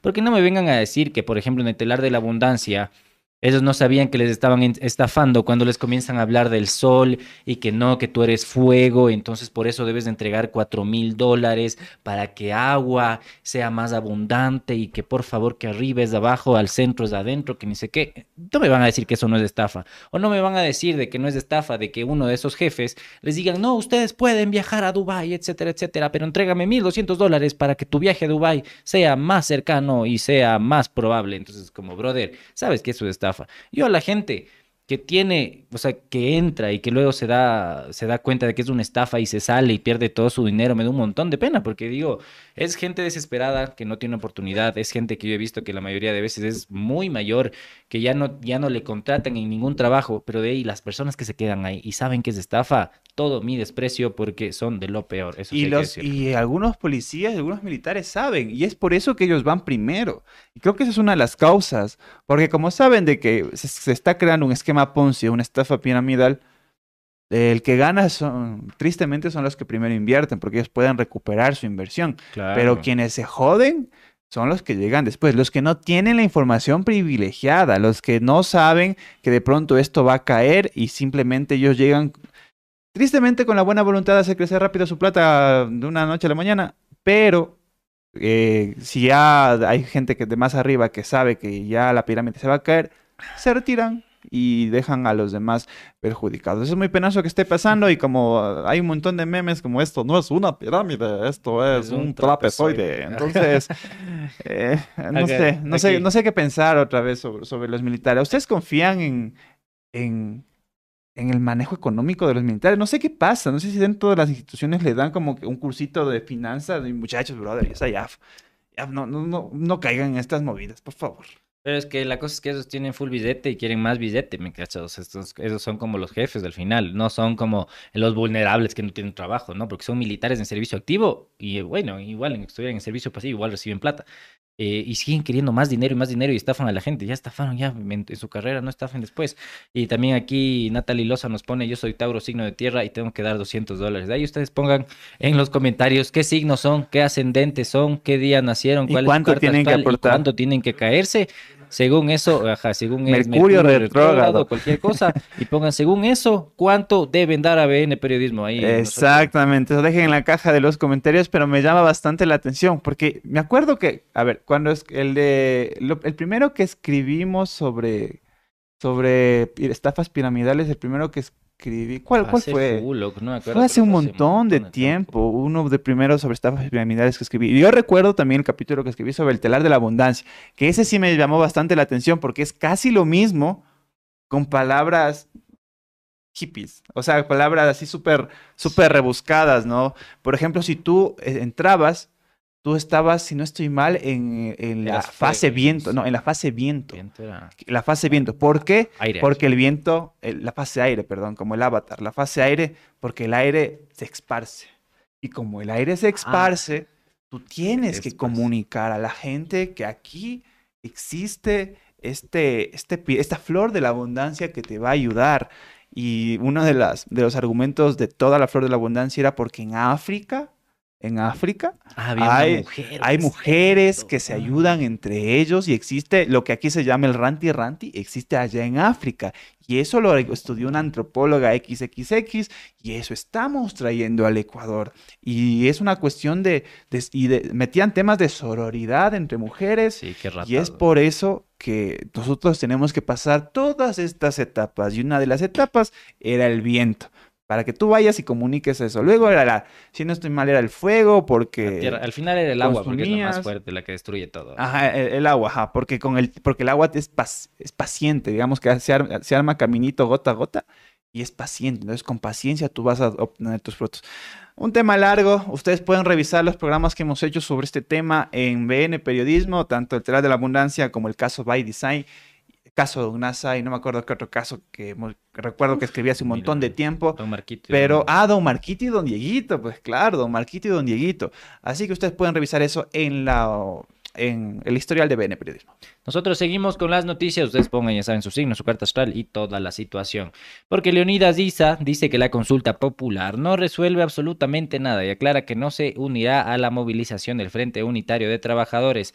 El presidente de la CONAIE señaló que las ocho preguntas planteadas por el gobierno para una eventual consulta son vacías y no resuelven nada. En cuanto a las mesas de diálogo, señaló que hay acuerdos pero no se concretan. Además, ante el anuncio de movilización del FUD, indicó que apoyan la medida pero ellos seguirán con las reuniones. Ayer, martes 13 de septiembre, ISA declaró durante una rueda de prensa que el gobierno nacional no tiene legitimidad de preguntar nada, por lo tanto que en este momento está buscando es oxigenarse políticamente. Para ISA, la convocatoria a una consulta popular es un acto irresponsable sobre las enmiendas relacionadas con el medio ambiente que plantean la compensación por cuidado ambiental, el líder indígena criticó que no van a resolver el problema del cambio climático ni van a respetar los derechos de la naturaleza ni de los pueblos. Según él, mientras en la consulta se busca proteger a los ecosistemas, en este momento se están abriendo 39 bloques petroleros sin garantizar la consulta previa, libre e informada. Vamos a ver un video con las declaraciones de Leo Isa. Gobierno nacional no tiene legitimidad de preguntar nada. Por lo tanto, lo que en este momento está buscando es oxigenarse políticamente. Y me parece un acto irresponsable. Revisando las ocho preguntas, en términos ambientales no resuelve nada. Mientras pretende posesionar la consulta ambiental, en este momento están aperturando 39 bloques petroleros sin siquiera haber garantizado lo que dice la Constitución y lo que dicen los instrumentos internacionales, el derecho a la consulta previa, libre e informada. Entonces, no es verdad que estén queriendo salvaguardar los intereses de la ecología, del ambientalismo o de pronto salvaguardar los nichos ecológicos en el Ecuador. Es una mentira, es una falacia. Por lo tanto, también una de las preguntas que pretende a partir del Ejecutivo, o sea, si estaban hablando del correísmo, si estaban, estaban hablando del control de los anteriores gobiernos, resulta que ahora el presidente de la República, con una consulta, con una pregunta, pretende controlar todos los espacios del poder del Estado. Y en ese sentido, eso significa dictadura desde lo que está suponiendo el presidente de la República.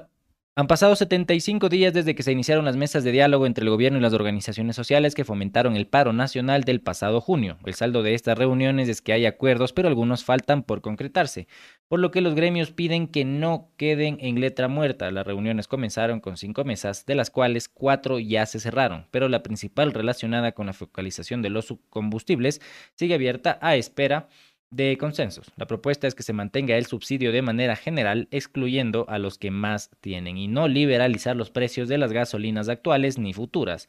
Este miércoles 14 de septiembre se abrirán dos nuevas mesas relacionadas con derechos colectivos e inseguridad, justicia y derechos.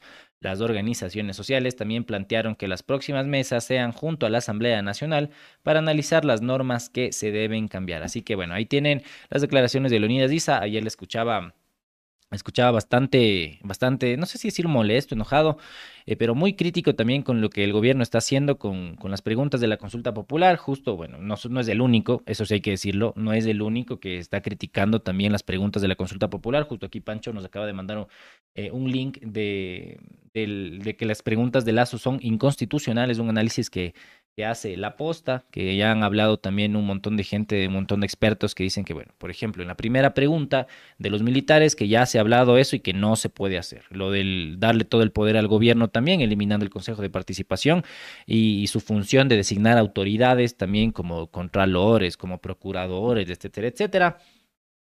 Y también las otras preguntas que, bueno, al parecer no se van a poder dar muchas de ellas y no se sorprendan que mañana digan, ¿saben qué?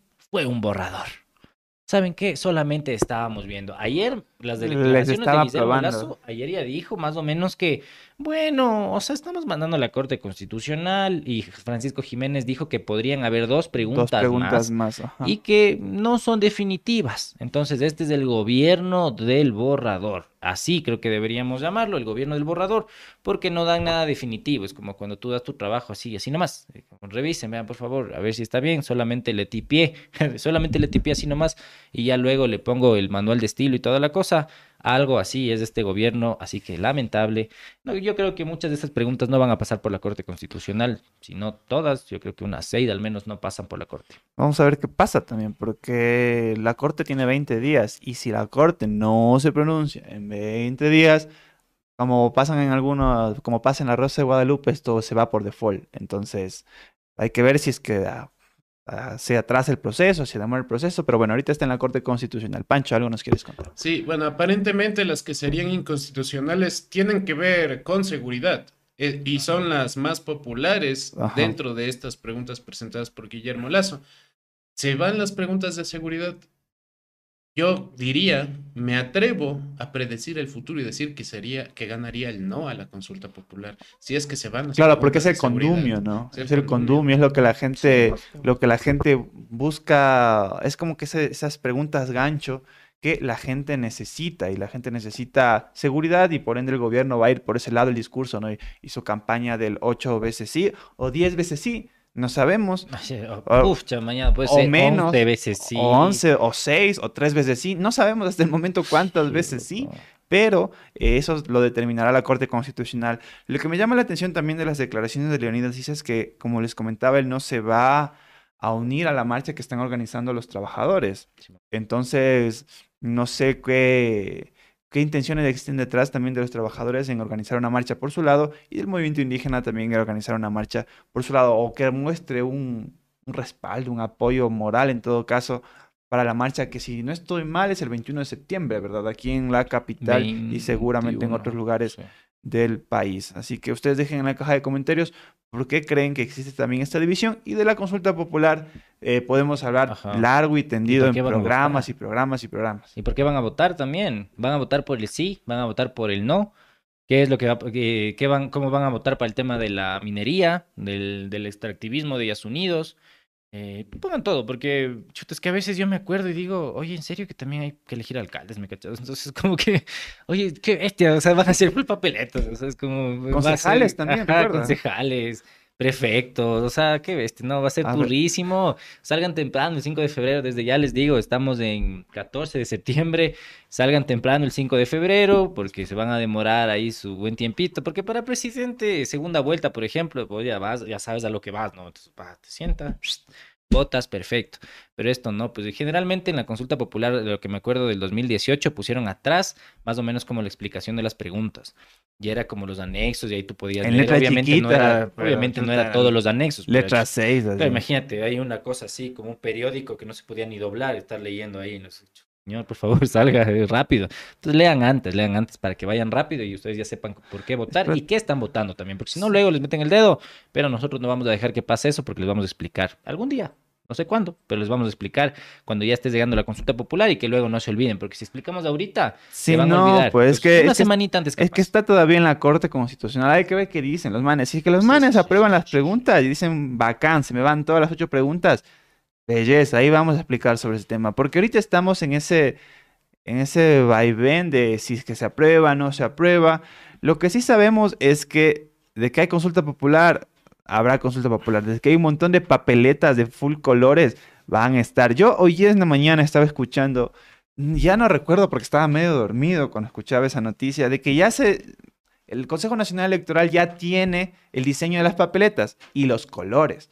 Entonces va a haber papeletas de muchos colores. Y solo sé que el, que el, que el, la papeleta del Consejo de Participación Ciudadana será gris.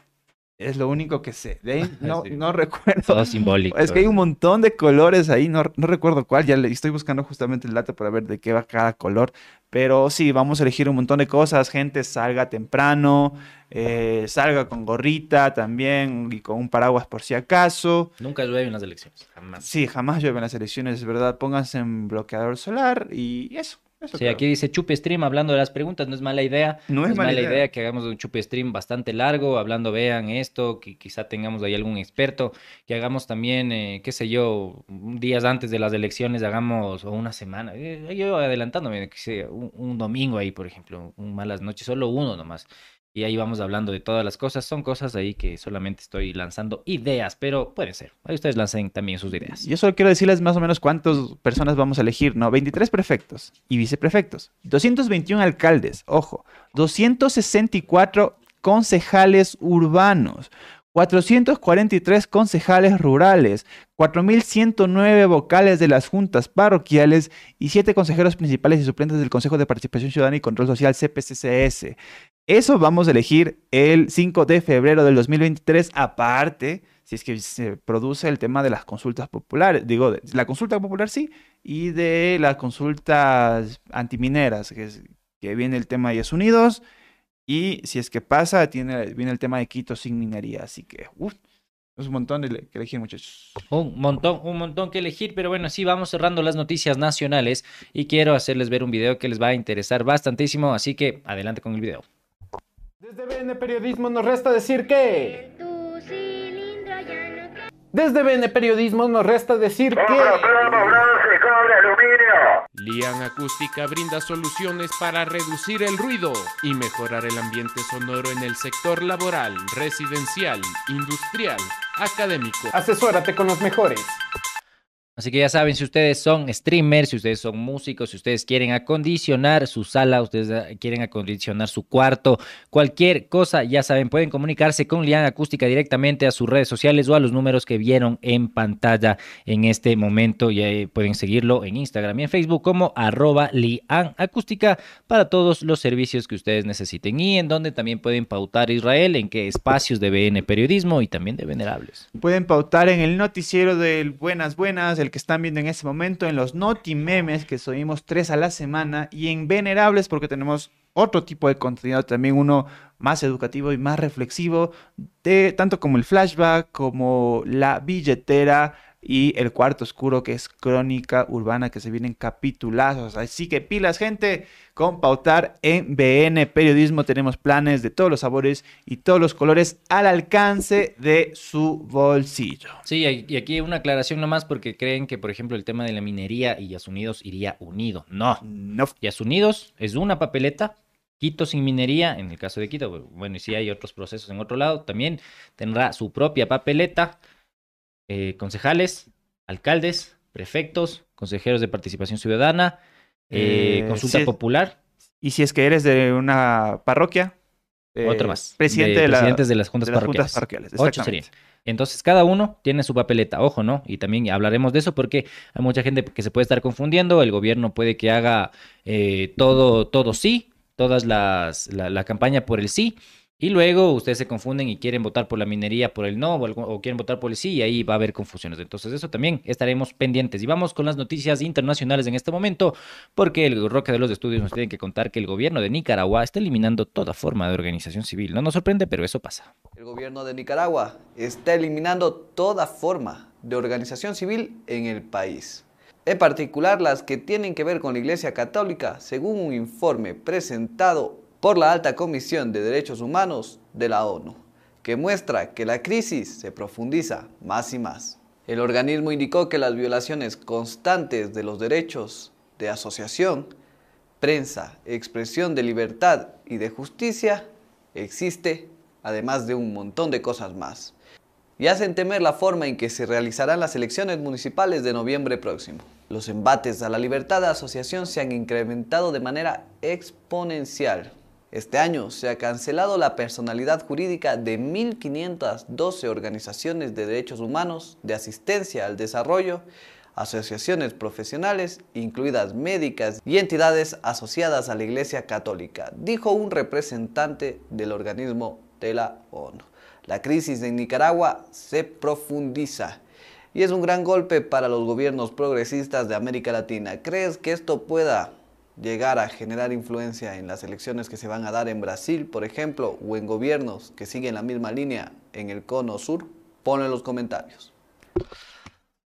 Bueno, ahí tenían la noticia internacional. Pongan en los comentarios lo que opinan justamente hoy día. Si, o ayer en la noche me parece que se hizo la detención de tres opositores eh, a dos meses de las elecciones eh, seccionales en Nicaragua. Están dándoles duro ahí. Eh, también se allanaron 12 casas de opositores.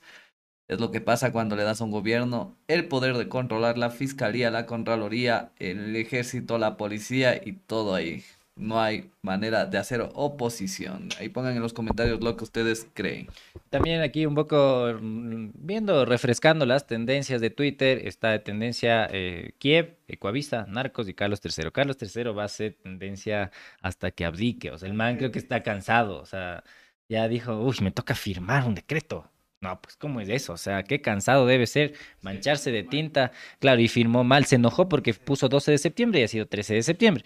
Y se enojó y se manchó un poquito y dijo, no, qué asco, odio esto. Y como, no, estoy, estoy harto de todo esto. Y era como, brother, vas tres días trabajando, déjate de cosas. Trabajando, no. También hay que decirlo, trabajando, que tampoco es que la realeza trabaje. Pero bueno, eso muchachos, y nos vamos Vamos a cerrar las noticias internacionales, este segmento, y vamos a comenzar, ya saben, ustedes ya saben qué segmento se viene en este momento, así que pongan el emoji de Dome, se viene la muchita cultural, porque ¿qué nos vas a contar el día de hoy? El día de hoy tengo noticias bomba, porque Ecuador sería el origen de la domesticación del cacao y no México hace 5.500 años. Vamos con esa noticia. Amazonía ecuatoriana y no México sería el origen de la domesticación del cacao, es decir, el lugar donde se cultivó conscientemente esta planta. Esto lo reveló una investigación que ha tomado 14 años, encabezada por el arqueólogo Francisco Valdés y financiada por el Instituto de Investigación para el Desarrollo de Francia. La pesquisa sostiene que la domesticación del cacao sucedió hace 5.500 años y no hace 3.600 en el actual México, como se pensaba. De acuerdo con esta nueva información, no serían los olmecas los que sembraron por primera vez el cacao, sino los habitantes de un pueblo que habitaba la Amazonía ecuatoriana, zona fronteriza con el Perú. Se trató de la cultura mayo chinchipe marañón, que es binacional. Según Valdés, el cacao domesticado pronto se expandió hacia la costa del actual Ecuador y fue adoptado ampliamente por otra cultura contemporánea como la Valdivia, hasta llegar a Mesoamérica. Fuimos, y me formo parte de esto porque somos todos parte de ese ancestro, parte del origen no solo del cacao, sino de una gran civilización, la civilización andina. Fue ahí donde se habría transformado el cacao en chocolate. El arqueólogo recordó que la investigación tiene que seguir porque en la ciencia nadie tiene la última palabra y puede que el día de mañana aparezca algo más antiguo. Por este descubrimiento, Guillermo Lazo le dio la condecoración de la Orden Nacional al Mérito en el grado de comendador a Valdés. Lazo señaló que la atribución al actual territorio de Ecuador del origen de la domesticación del cacao refuerza la identidad nacional y cito, podría explicar por qué Ecuador produce el 65% del cacao fino de aroma que se consume en el planeta. ¿Conocían este, esta noticia, este dato que aparentemente probaría que el origen de la domesticación del cacao no sería en México como se tenía pensado ahí ya hace 3.000 años, sino eh, un poco más después, o sea, antes, hace 5.500 años en el actual Ecuador, bueno, en la frontera con Perú. Entonces, bueno, realmente aquí varias cosas, porque como lo, vendieron los medios, y yo también soy, soy parte de ese, de ese mal, es que dicen que fue Ecuador, pero en realidad, como les mencionaba, se trata de una eh, cultura eh, binacional actual, o sea, de las actuales fronteras, que sería entre Ecuador y Perú, la Mayo Chinchipe Marañón, la que habría domesticado el, em, el cacao por primera vez. Eh, hasta lo que se conoce por el momento. Porque como decía eh, el arqueólogo, el arqueólogo que se me va ahorita el nombre, Francisco, Valdés, em, es que, bueno, en la ciencia todo tiene que seguir siendo investigado, ¿no? Y que cuando uno hace un descubrimiento, puede que luego unos años después venga otro y diga, no, pero yo encontré tal cosa y desmiente lo tuyo o la agregue y demás, y así se va generando conocimiento. Entonces, es importante tenerlo en cuenta, pero por el momento lo que se conoce es que eh, esto, eh, nuestro país por lo menos estaría siendo un primer referente de la domesticación del cacao a nivel del mundo, ya no los olmecas en México. Un tema importante que aquí también, bueno, Guillermo Lazo eh, en esta ceremonia que le, le, dio la Orden Nacional al Mérito en el grado de Comendador a Valdés, eh, mencionaba que, que, esto resalta ¿no? la identidad nacional, no sé hasta qué punto, pero bueno, según el, el, señor Guillermo Lazo, esto, esto es lo que sucede y que podría explicar por qué Ecuador produce el 65% del cacao fino de aroma que se consume en el planeta. O sea, sabemos que producimos un montón de cacao, pero también, no sé si el 65%, no sé desde dónde saca ese dato, pero eso es lo que tenemos para el día de hoy. Sí, un poco, un poco rebuscado ese dato, no, sé, me parece extraño que, que, lo diga. En todo caso, yo, yo no sabía que, que es... Primero yo no sabía que se decía que era de México y peor, sabía que era adecuado. Entonces me acabo de enterar y, de, y desenterar al mismo tiempo. Entonces, muy bien, muy, chévere también estas investigaciones que también tienen su base científica y es bueno también leerlas. Y como dice Dome, tampoco es chuta ya letra ahí grabada sobre piedra, sino que puede venir alguien más y dice, ¿sabes qué? Yo encontré otro, este otro indicio que me sugiere que quizá no es Ecuador, sino me invento Colombia o alguna cosa por el estilo. Y ahí hay que quedarse también con las investigaciones científicas para ver qué es lo que dicen también todos estos investigadores. Claro, o sea, lo importante es que, que se siga auspiciando este tipo de investigaciones, o sea, de todo tipo, ¿no? Aquí Guillermo Lazo se sube a la camioneta de, de, una investigación que el gobierno ni siquiera financió, sino que vino del Instituto de Investigación para el Desarrollo de Francia. Entonces es muy bonito lo que siempre pasa, ¿no? O sea, ya tienes un... Um, ya tienes un resultado y dicen, ah, sí, qué hermoso, no, Ecuador, primero venga, le doy la medalla, pero al momento de financiar, ¿dónde estaba el INPC? ¿Dónde estaba el resto de instituciones? Es lo que lamentablemente sucede, pero em, es algo que creo que sí, sí, sí vale la pena recalcarlo.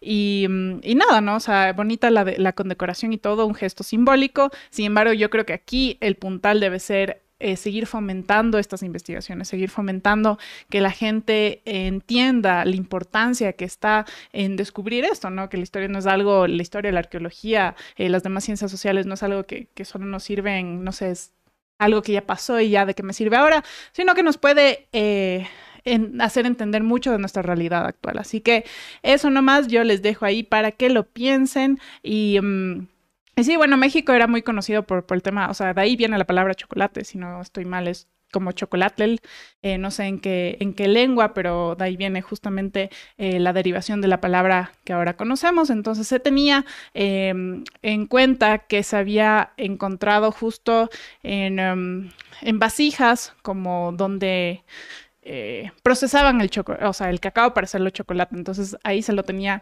como los primeros indicios de este procesamiento. Sin embargo, em, al parecer tenemos la domesticación principal, primera, aquí en Ecuador, Ecuador, Perú, ahí se estará, también es un tema chistoso, ¿no? Porque en la nota decía, esta es una tradición de hermandad que hay que dejar a, un lado las, las querellas y demás, pero, pero, pero en los, en los titulares, Ecuador. Así que no sé si Perú, si Perú, no sé si es que Perú nos sacará luego, o sea, las noticias peruanas dirán, oigan, pero nosotros también fue. Pero lo que, lo que pasó es que la investigación se sucedió en territorio ecuatoriano. Sin embargo, esta mm. cultura estaría en, es fronteriza, ¿no? Entonces estaría también en el actual Perú. Ah, claro, claro, no porque sea aquí la investigación van a decir como Ecuador. Claro. Sabidos, no, sabidos. Ajá, yo soy ecuatoriano. Y eso que lo reportaba una agencia internacional, o sea, ni siquiera, bueno, luego hicieron réplica los medios ecuatorianos, pero, pero eso es lo que, lo que aconteció también, ¿no? Entonces, bueno, cosas de, de cómo se reporta la noticia, ¿no? De cómo, de cómo se visita, de cómo se hace eco de, de estas cosas que suceden, pero en todo caso, bueno, ahí tienen la explicación un poco más a profundidad. Eso ahí teníamos el segmento cultural. Muchas gracias, Dome. Y nosotros nos vamos a las efemérides en este momento, porque un día como hoy nació Alexander von Humboldt. Alexander von Humboldt nació el 14 de septiembre de 1769 y falleció en 1859. Fue un naturalista y explorador alemán muy conocido por sus valiosas contribuciones al estudio de la geofísica, la meteorología y la oceanografía. Estudió con varios profesores particulares y en varias universidades, así como en la Academia de Minería de Freiberg. Aunque es conocido como naturalista, diplomático, astrónomo, mineralogista sí, perdón, y anatomista, su fama se debe también a sus expediciones en Latinoamérica. En 1799 salió de España y tras una breve escala en las Islas Canarias desembarcó finalmente en Cumaná, Venezuela. Humboldt exploró todo el río Orinoco y la mayor parte del río Amazonas en tierras venezolanas. Viajó también por Cuba, la cuenca del río Magdalena, en Colombia, y las montañas de los Andes del Ecuador, donde ascendió al volcán Chimborazo a una altitud de más de 5.800 metros.